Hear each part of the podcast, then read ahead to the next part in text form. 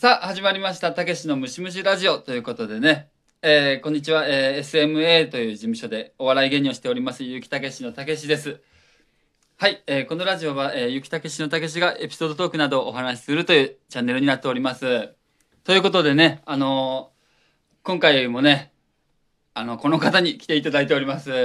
チェクタです。よろしくお願いしまおす。願いします えらい人来たみたいになってね。ありがとう、はいお願いします。お願いします。唯一のゲストということでね、いやありがとうございますはありがたいですあねりがとうございます。ちょっとねはい。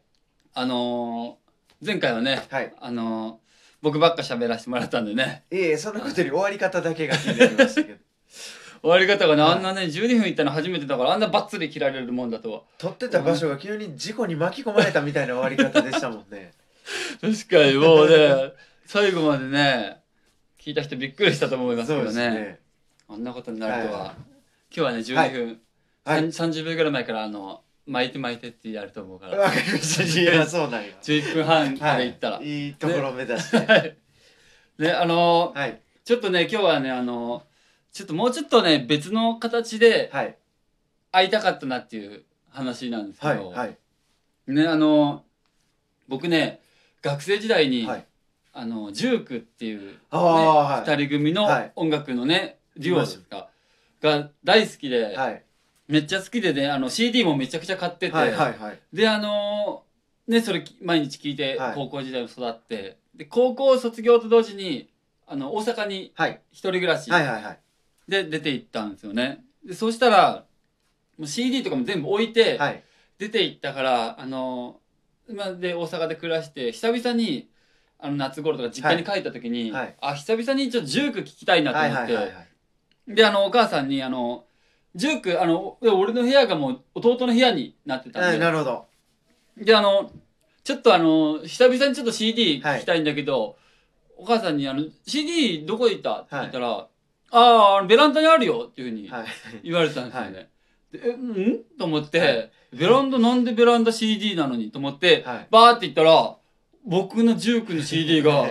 取り除けにされてたんです よ。あー 最悪やぶら下げられてうわ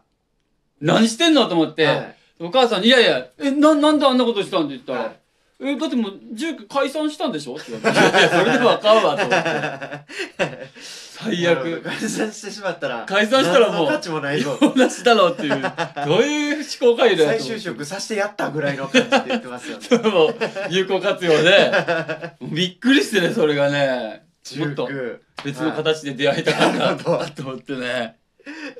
いやう本当母わさんが面ね白いなびっくりさせられてね、はいはちょっとね今日はもうねいせっかくねセクターに来ていただいてるんでいね、はいなんかはいセクターにもあねおえ話エピソードトークねなんかびっくりした話とか、はいなんかあればいいですかうんじゃあはい僕あのー家に帰る途中にはいはいはいその大阪にいた時の話なんですけどはそいはいはいの時はまあ実家に暮らしてたんですよはいはい大阪でねうでん、帰る途中にコンビニがあってよくそこの脇を通って帰ってたんですはいはいはいそしたらある日猫がいたんですよ猫うんうんであ可愛いなと思ってちょっと僕猫好きなんではいじゃれてでで,、まあ、でも家で飼えないので、うん、マンションョンやったんで、はいはいじゃあねーって言って帰ったんですよ、うんでまあ可愛かったななんて思いながら、はいはいはいでまたある日そのコンビニ脇通ったらうんいるんですよ猫が、うんで可愛いなって言って、はいはいはいでまあじゃあって言われててっはいはいていうのを繰り返して結構そういう日々を過ごしてたんですよ、うんでもう猫から寄ってくるぐらいにゃーって聞こえたら僕の足元にすり寄ってくるみたいなついて可愛いなーって思って、うんで日課になって僕も楽しみの一つになってたんですはいはいはいである日またいつものようにコンビニの脇通ったら、うんその猫の周りをうん大学生56人が囲んでるんですよ。はいはいはいですごい可愛い猫の猫とか言って女の子が言ったら、うんうん男の子がうん「えじゃあ俺んちベッド変えるし連れて帰ろうか」って言ってるんですよ。はいはいはいで僕はそれ聞いてしまってうんまあまあでも自分のものじゃないしなっていうのはあって、うんあそういうことになるか悲しいなって思ってはいはいはいでまあその場を後にしてうんからいないんですよ猫が。ああなるほどはいあーやっぱあの連れて帰って、うんまあ、まあ幸せになってたらいいななんて思ってうんしてたんですよ、うんでまたある日その時は何の気なしにその道を通るとはいなんかニャーって聞こえるんですよほえっと思って見たら、うんその猫がいるんですうよえ僕のとことことこって寄ってきてうんでまたじゃれてくるんですよああれと思って、はいはいはい結構ニスも立ってたんで、うんでそれでその時ちょうどコンビニのうん外のなんか仕事してた店員さんがいたんで聞いてみたんですよ、あこの猫ちゃんって言ったらいや何でもなんか大学生の子たちが連れて帰ったんだけどうんなんかどうしてもここに戻ってくるらしいんですって言うんですよへでえ僕はこれ僕に会いに来てくれてるんじゃないかなと思ってうんうんめっちゃ嬉しくなって、はいはいまたこうじゃれては嬉しいってやってたんですよ、うんで次の日とか行っても行ってまたそういう日々が戻ってきてはいはでこれまたある日その道を通った時にいうん花が置いてあったんですよそこにえ